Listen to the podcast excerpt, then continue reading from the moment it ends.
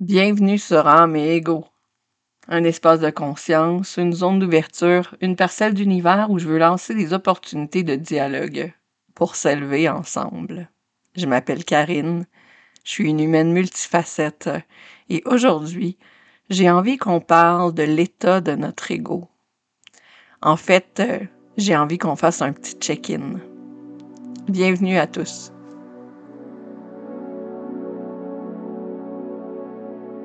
J'aurais pu appeler cet épisode-là Paix de l'âme, mais en fait, euh, j'ai envie d'adresser euh, les questionnements d'aujourd'hui à l'ego.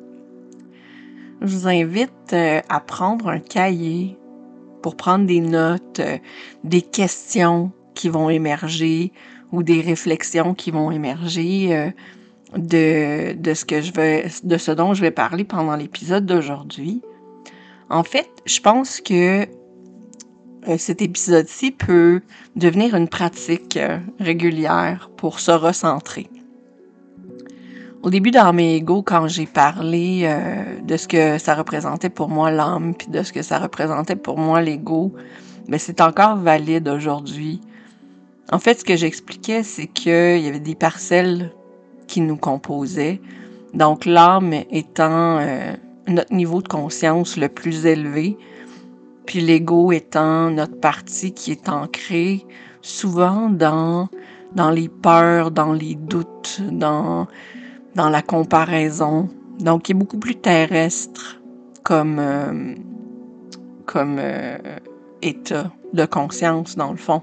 Donc, c'est un état de conscience de, de niveau plus terrestre. Euh, quand quand j'ai fait la première saison, j'ai aussi parlé de du 3D, 5D, etc. parce que c'est quelque chose qui revient souvent dans le domaine euh, euh, de la spiritualité. On entend beaucoup parler de ça, puis je trouvais ça intéressant euh, de le nommer.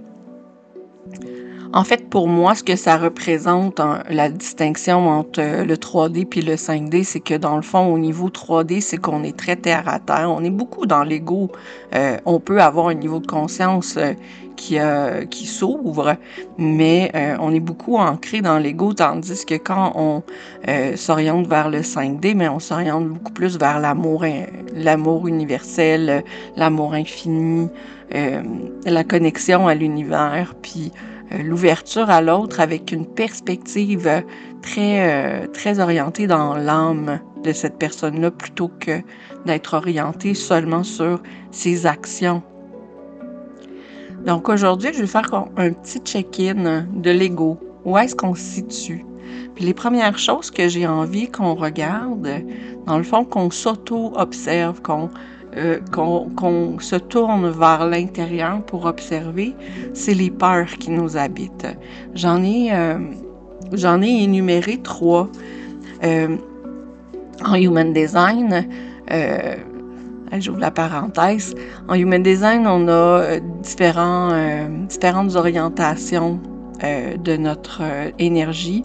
il y a une orientation qui est plutôt individuelle. Donc, qu'est-ce qu'on fait pour euh, nous pour devenir la meilleure version de nous-mêmes? Qu'est-ce qu'on fait totalement euh, centré sur notre développement comme individu, comme notre euh, individuation? Donc, euh, la première peur qui émergerait de ce type d'énergie-là, c'est la peur d'être seul, de se retrouver seul en étant totalement soi-même. Donc, quand on est centré sur notre ego, ben, on peut se retrouver dans cette zone-là donc, avoir l'impression que euh, si on est totalement aligné à soi, si on fait totalement notre chose qui nous, qui nous, euh, qui nous rend vraiment bien, ben, on va s'éloigner des gens qu'on aime.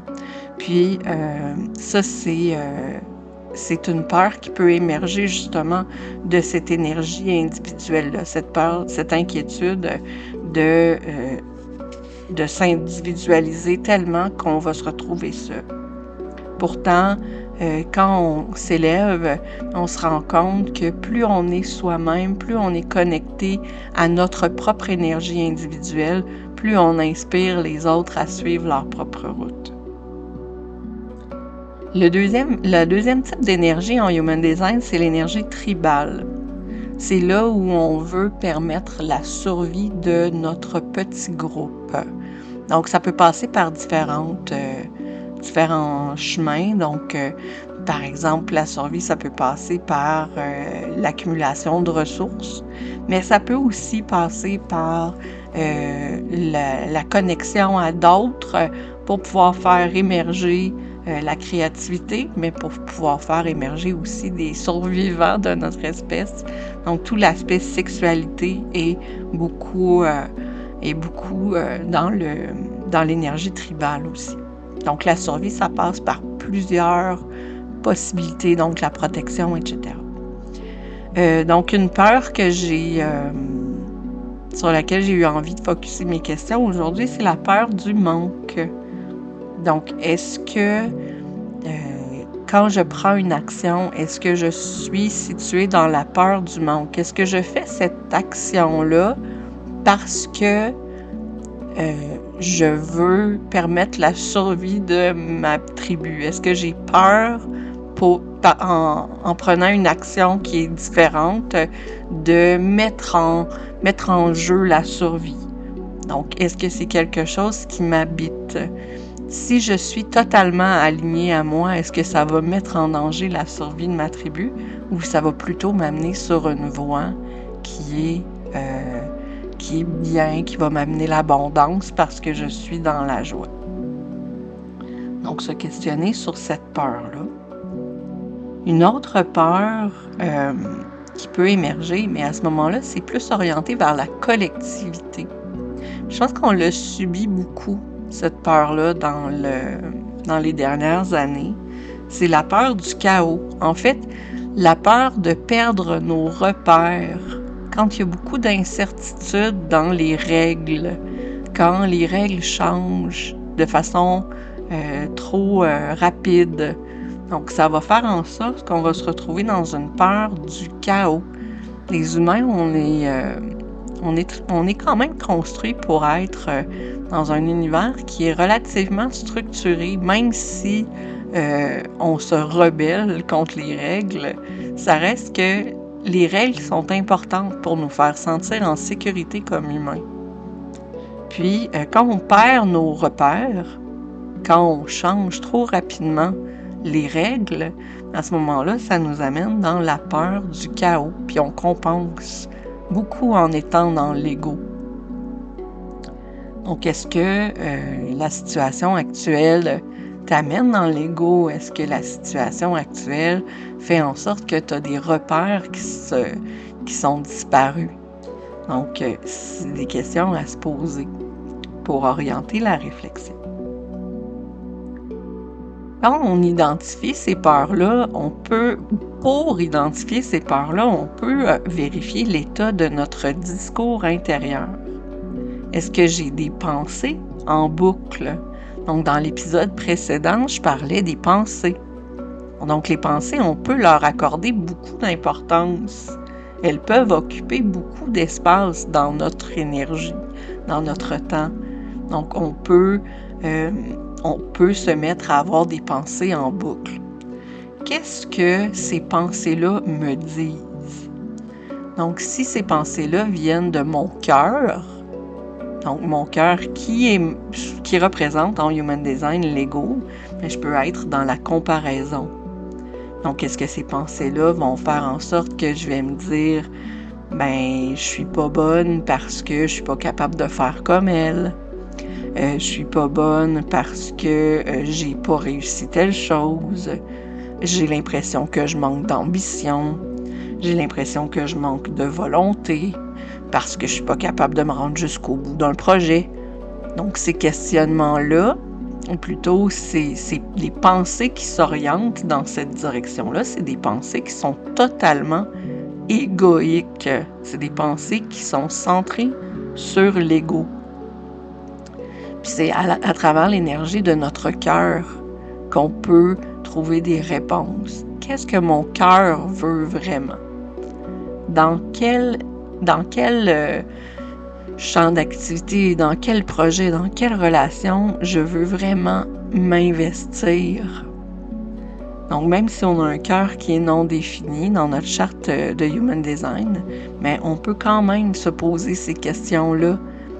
Donc, notre énergie, euh, on capte l'énergie, on l'amplifie, l'énergie extérieure, on peut se connecter à ça pour trouver nos propres réponses, notre propre vérité. Le centre du soi est beaucoup orienté, lui, vers l'amour de soi, vers l'estime de soi. Donc, est-ce que, est-ce que je m'accorde de la valeur? Est-ce que je suis une personne qui s'aime? Est-ce que je m'aime pour qui je suis vraiment ou pour qui je peux devenir? Est-ce que je m'aime pour les rêves que j'ai ou pour ce que je suis dans le présent? Donc, il n'y a rien qui existe. Hein? Donc, euh, à part le présent, le passé est fini, puis le, le futur n'est pas arrivé. Donc, si je suis dans le présent, puis que présentement, je ne m'aime pas, je m'aime sous condition, je m'aime je m'aime en me disant je vais m'aimer quand je vais avoir réussi telle chose. Mais là, on est beaucoup dans l'ego. Là, on est dans l'énergie de l'âme. Il n'y a pas de condition face à l'amour qu'on a pour soi.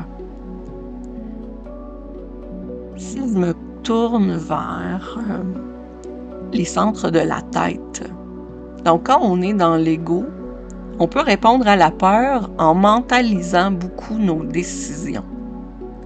Donc en utilisant nos centres de la tête pour décider. Ça, c'est un bon indice qu'on est beaucoup dans l'énergie de l'ego. Donc la prise de décision, elle ne se fait pas par la tête. J'en ai parlé déjà euh, de la pensée à l'intérieur de l'épisode euh, précédent. Donc, quand on parle de la pensée, la pensée, c'est des, des bribes énergétiques qui nous, euh, qui surgissent à l'intérieur de notre cerveau. Mais ces bribes-là n'ont pas d'impact réel sur ce qui se passe. C'est l'autorité qui est là pour prendre les décisions. Quand je m'abandonne à mon âme, je suis capable d'être attentive à mon autorité. Donc, des questions qui pourraient euh, venir de là, ce serait est-ce que je prends mes décisions avec ma tête ou j'ai assez confiance en mon autorité? Donc, euh, prendre le temps de se connecter à ça, puis d'en prendre conscience, élever sa conscience. J'en parlais euh, justement dans un épisode précédent aussi. Donc, la conscience, elle est là. Elle est là pour prendre un recul, se regarder avec objectivité. Le dernier centre que je veux euh, sur lequel on se questionne, ce serait, disons, le centre sacral. En fait, euh, c'est l'énergie qui émerge de ce centre-là. Qu'on ait un centre sacral défini ou non, est-ce qu'on se juge pour la quantité de projets auxquels on dit oui? pour l'énergie qu'on rayonne. Donc, une personne qui a un sacral défini va peut-être avoir tendance à en demander trop à son... Ben, en fait, peu importe. Le niveau de déséquilibre de l'ego, on va souvent avoir tendance à en prendre trop pour ce qu'on est capable d'offrir. Donc, la personne qui a un centre sacral défini va avoir tendance à en prendre beaucoup il ne sentira pas tout de suite son, euh, son énergie descendre. Tandis que la personne qui a un sacral non défini va s'engager, va s'embarquer dans des projets quand elle est en présence de quelqu'un d'autre. Donc, qui a, qui a un centre sacral défini, donc euh, qui va lui fournir l'énergie de façon temporaire. Si elle n'élève pas suffisamment sa conscience, elle n'aura pas conscience que cette énergie-là ne vient pas d'elle, puis elle va se juger très sévèrement si elle est dans son ego, se, juger très sévèrement euh, par rapport à ce qu'elle est capable de fournir comme effort sur la durée. Donc, se questionner à savoir quelle est ma relation avec l'engagement, ma relation avec l'énergie que j'ai l'aptitude d'offrir. je me rends compte que le contenu que j'avais préparé pour aujourd'hui est beaucoup plus long que prévu. Alors, je vais arrêter ici, puis on va se reparler la semaine prochaine. Puis en attendant, j'ai envie qu'on euh, réfléchisse justement à l'état de notre ego. Puis la semaine prochaine, on va revenir sur euh, les rigidités, notre mode de réaction ou notre comportement passif par rapport aux événements. Donc sur ce, je vous souhaite une bonne semaine, puis on s'en sur les réseaux sociaux. Bye bye!